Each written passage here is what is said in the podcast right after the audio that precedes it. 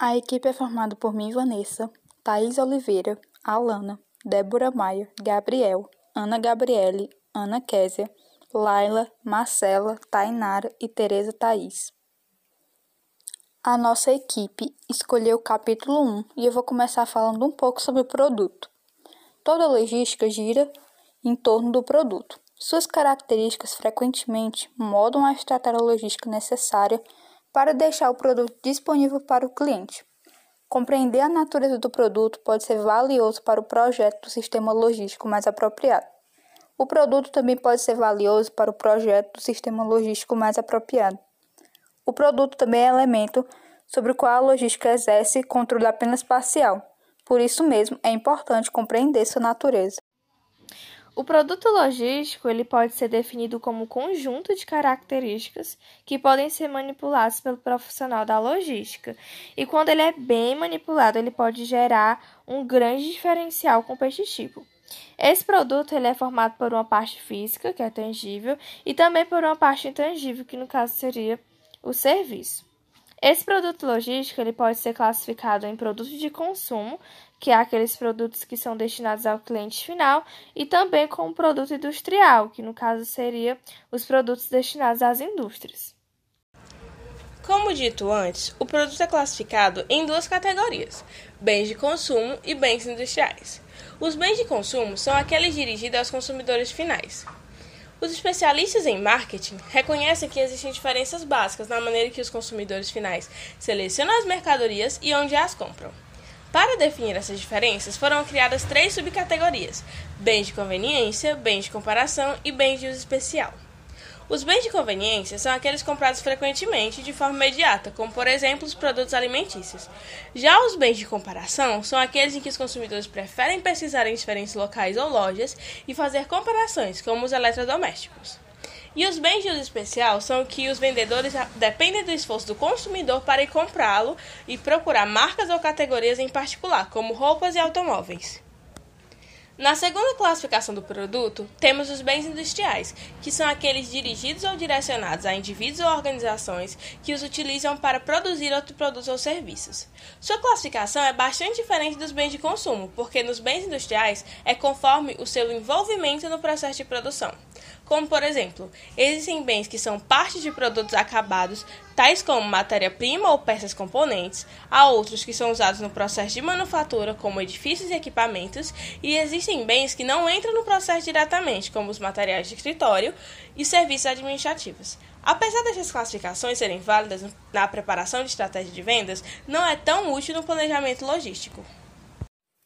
Ciclo de vida dos produtos. Outro conceito familiar dos especialistas do marketing é o ciclo de vida do produto.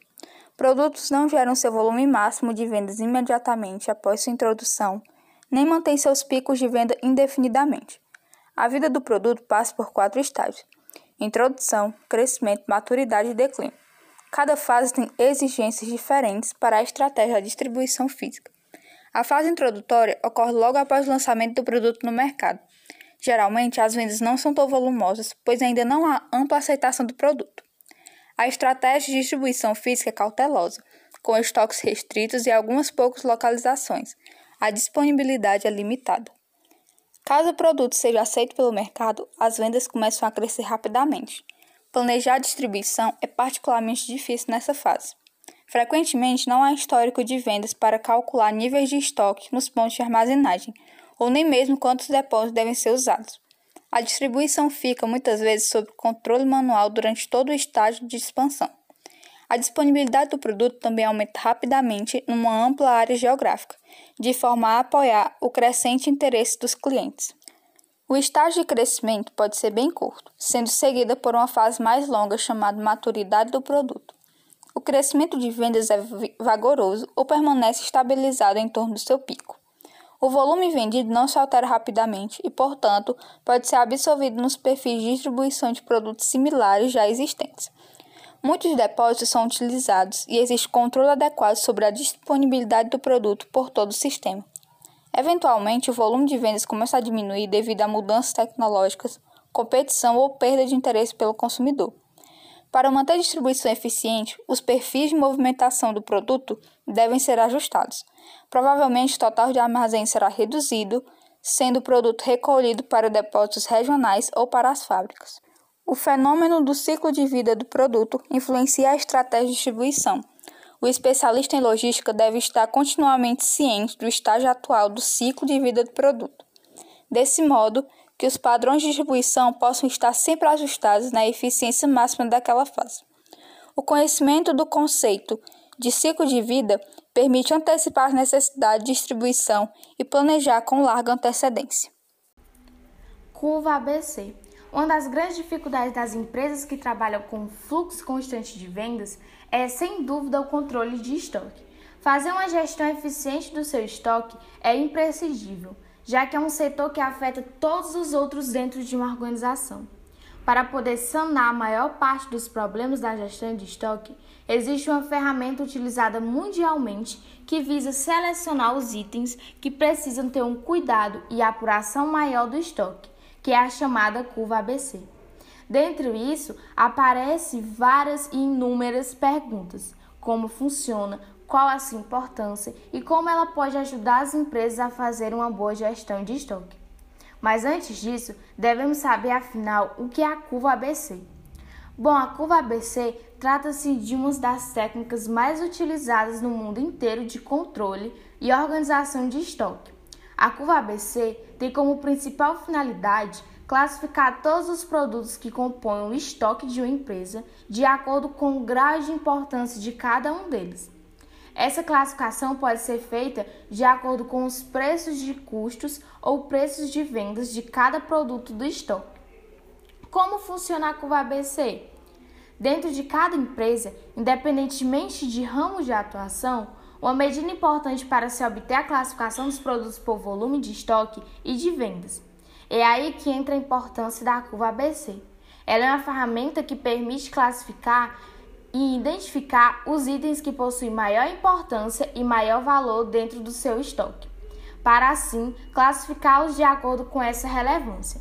Resumindo, a curva ABC faz o ranqueamento dos seus produtos, mostrando qual deles traz maior retorno para a sua empresa. Os que trazem maior retorno são classificados como produtos da curva A, os de médio valor e retorno ficam classificados na curva B e a maior parte dos itens que trazem um retorno baixo para a sua empresa ficam classificados na curva C. Mas como fazer esse ranqueamento? Existe um modelo amplamente utilizado para identificar quais produtos se encaixam em cada curva diferente. Produtos da curva A, produtos da curva B e produtos da curva C. Nos produtos da curva A são os produtos de maior importância para a sua empresa. É adotada a fórmula 80 menos 20, para fazer a seleção desses itens, que consiste em selecionar 20% do total de produtos que juntos correspondem a 80% do total das suas vendas. São esses itens que toda organização precisa dar maior atenção na gestão de estoque, visto que correspondem a uma porcentagem elevada ao total de vendas. Produtos da curva B são os produtos de importância média dentro da sua empresa. Essa curva é preenchida com 30% dos itens, que junto equivale a 15% do total do seu faturamento.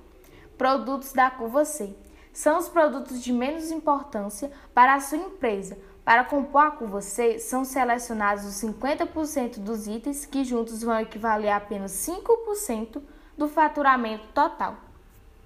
Como a curva B se auxilia no controle da sua empresa? A partir da categorização dos produtos de acordo com a demanda e relevância do mercado. O seu controle de estoque fica mais direcionado, dando prioridade aos produtos que apresentam maior volume de vendas e de faturamento gerado. Com a curva ABC, é possível evitar gastos desnecessários com produtos que não serão vendidos em um primeiro momento o que pode representar uma certa demora para recuperar o capital investido. Ao se verificar os produtos que não possuem uma demanda tão grande, a curva ABC de produtos possibilita a identificação dos produtos que devem ser colocados em promoções para aumentar as suas vendas e evitar excesso de estoque. A curva ABC indica que os produtos A possuem maior demanda e, sendo assim, as suas reposições a cada saída devem ser planejadas rapidamente. E a curva ABC de clientes, como funciona? Da mesma forma que a curva ABC de produtos, a classificação e categorização dos seus clientes, dos seus diferentes clientes, se dá a partir de porcentagens referentes tanto ao volume quanto ao valor de consumo de cada um deles, conforme explicarei agora. Classe A são os clientes mais ativos da sua empresa. Os clientes desse grupo correspondem a 80% de todo o faturamento da sua empresa. São clientes que tanto compram a quantidade maior de produtos quanto os que compram os seus itens mais caros. Classe B, nem tão ativos quanto os representantes da classe A, os clientes da classe B são responsáveis por 15% do seu faturamento. Classe C, esses clientes representam apenas 5% do seu faturamento. São pessoas que consomem com pouca frequência os seus produtos ou optam pelos mais baratos. Como usar curva ABC de clientes em sua empresa? Fazer a classificação de seus clientes de acordo com os valores e frequências de compra é de suma importância para a sua empresa. Com a análise do perfil de consumo de cada um deles, você poderá realizar um atendimento mais personalizado de forma tanto a manter o padrão de compra dos clientes mais ativo, quanto para aumentar o consumo dos clientes das classes B e C da curva ABC de clientes. O, o estudo do consumo de seus clientes da empresa também lhe proporcionará um melhor entendimento da demanda para cada um desses clientes e tratará muito mais clareza tanto em relação à frequência de compras quanto sobre a, a preferência de compra da sua clientela no que diz respeito aos clientes mais solicitados. Que ferramentas utilizar para uma curva ABC? Com o avanço das tecnologias ERP, que possibilitam todo o controle interno da empresa em um único sistema, a formulação da curva ABC já surge automaticamente. Os sistemas já providenciam um ranqueamento dos produtos de acordo com a venda no período determinado pelo usuário. Mas para quem ainda não possui um ERP e precisa mensurar os itens da curva ABC, existem outras formas de prepará-los. Um aliado para executar essa tarefa é o Excel. Em uma planilha, você pode começar a listar seus produtos colocando as informações necessárias, que são descrição, preço unitário, quantidade atual em estoque, quantidade vendida no período e o valor total no período. Depois, basta colocar nos produtos em ordem de acordo com o seu valor total, com o intuito de examinar a porcentagem que o valor de cada item representa para a sua empresa. Faça a comparação dos valores de cada item com o valor total que a empresa fatura, para assim obter a porcentagem que cada um representa dentro da organização. Segundo tópico: características do produto. Dentre as características mais importantes do produto que influenciam a, a estratégia de distribuição estão atribuídos do próprio produto. Eles são peso, volume, valor, perecibilidade, inflamabilidade e substitutibilidade. Nas suas várias combinações, esses atributos indicam as necessidades para armazenagem, estoque, transporte, manuseio e processamento do pedido. Essas são as combinações que são mais bem discutidas, se divididas em quatro categorias. Primeira categoria: relação peso-volume, densidade. A relação peso-volume-densidade de um produto é particularmente significativa, pois os custos de transporte e armazenagem estão diretamente relacionados com ela.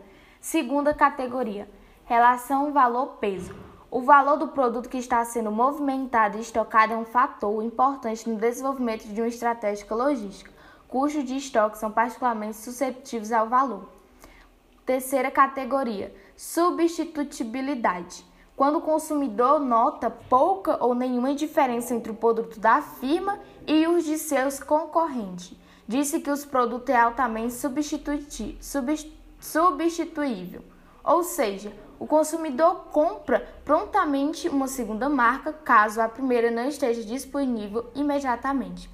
Quarta e última categoria: características de risco. As características de risco do produto referem-se aos atributos de valor, perecibilidade, flamabilidade, tendência e, e facilidade ao roubo.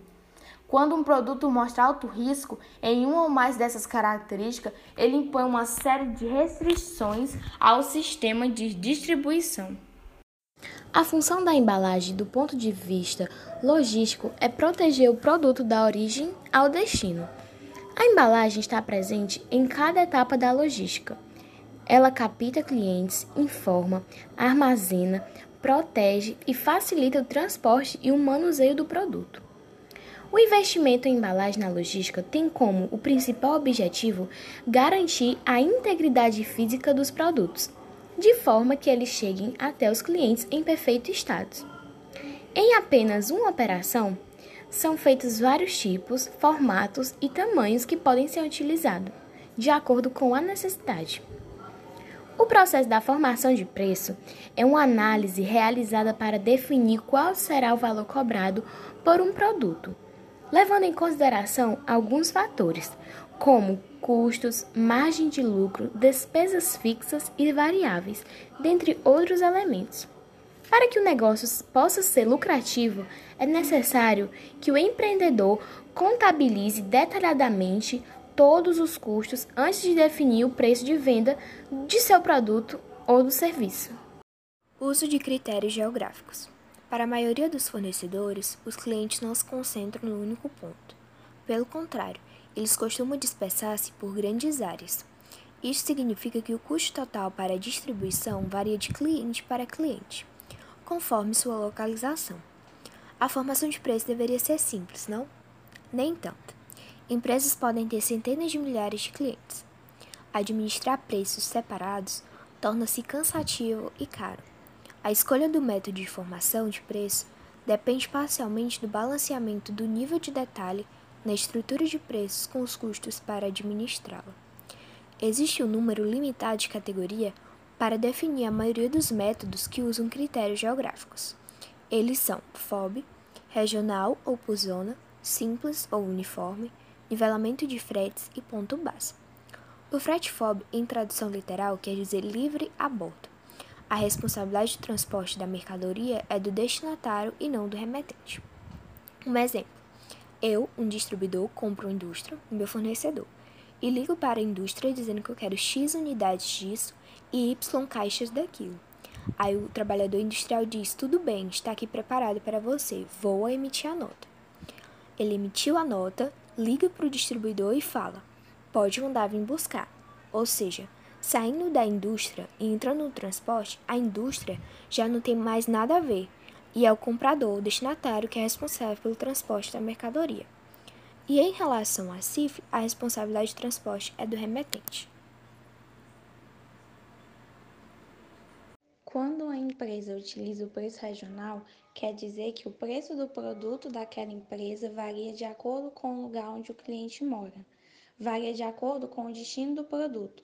Ou seja, dependendo da distância que você morar, seja mais perto ou mais longe, você vai pagar mais caro ou mais barato pelo produto em questão. Muitas empresas que lidam com muitos clientes é, e fornecedores não, não aderem o preço regional porque acaba sendo uma desvantagem, né? Deixa de ser atrativo para o cliente saber que ele vai pagar mais caro ou mais barato por conta do lugar onde mora. Porém, o preço regional também tem suas vantagens, porque ele reduz a complicação na administração, porque tem uma fixação de um preço dentro de uma ampla área regional, geográfica. Ou seja, se você está incluso na área geográfica definida pela empresa, o valor que você pagará pelo produto já está definido, e isso torna a administração mais fácil. O preço único, como o próprio nome já diz, é justamente essa ideia de fazer com que todos os produtos tenham o mesmo preço para todos os clientes, independente da região em que você more e o quão longe o produto precisará vir para chegar até você. É essa ideia de fazer com que o cliente não pague mais caro ou mais barato de acordo com o lugar que ele mora ou a região porque muitas vezes acontece das pessoas pagarem mais caro por um produto por morar mais longe. Então, o frete do produto, é, a entrega do produto acaba sendo mais caro e a ideia do preço único ou simples é justamente definir um valor para todos os clientes, independente da distância. Muitas empresas aderem a esse tipo de norma como uma vantagem, porque a gente sabe que acaba se tornando um atrativo para o cliente saber que irá pagar o mesmo preço independente de onde more. E na maioria das vezes pode acabar virando até uma estratégia de marketing. O interesse prático na competição atua na fixação da estratégia de preço. Se duas firmas, empresas, têm a mesma eficiência de produção e vendas, resultando no mesmo custo do produto no local de suas fábricas, a firma mais distante no mercado pode querer absorver parte das taxas de frete, de maneira a atingir o preço do adversário competidor. Esta prática é referida como nivelamento de fretes e resulta em diferentes taxas de retorno para as empresas que a utilizam. Bom, da mesma forma que no nivelamento de fretes, os motivos para o uso do método do ponto base são competitivos. Esse método estabelece algum ponto, diferente daquele onde o produto será entregue, como o ponto a partir de qual o preço será computado. O preço é calculado como se o produto fosse entregue a partir daquele ponto. Esta nova localização para cálculo do preço é conhecida como ponto base. Se o local escolhido é a localização de grande concorrente, os preços podem ser similares aos do competidor em todos os clientes. É, empresas podem ter um ou mais pontos bases. As indústrias de aço e cimento foram pioneiras no uso desse método do ponto base. Isso é compreensível, já que esta política de formação de preço base faz sentido né, nesse, nesse ramo. É, quando o produto envolvido tem custo de transporte elevado com relação ao seu valor, os compradores têm pouca preferência por um fornecedor particular e há relativamente poucos fornecedores, sendo que qualquer diminuição nos preços gera retaliação por parte das firmas rivais. Do ponto de vista do cliente, as indústrias são localizadas no mesmo ponto.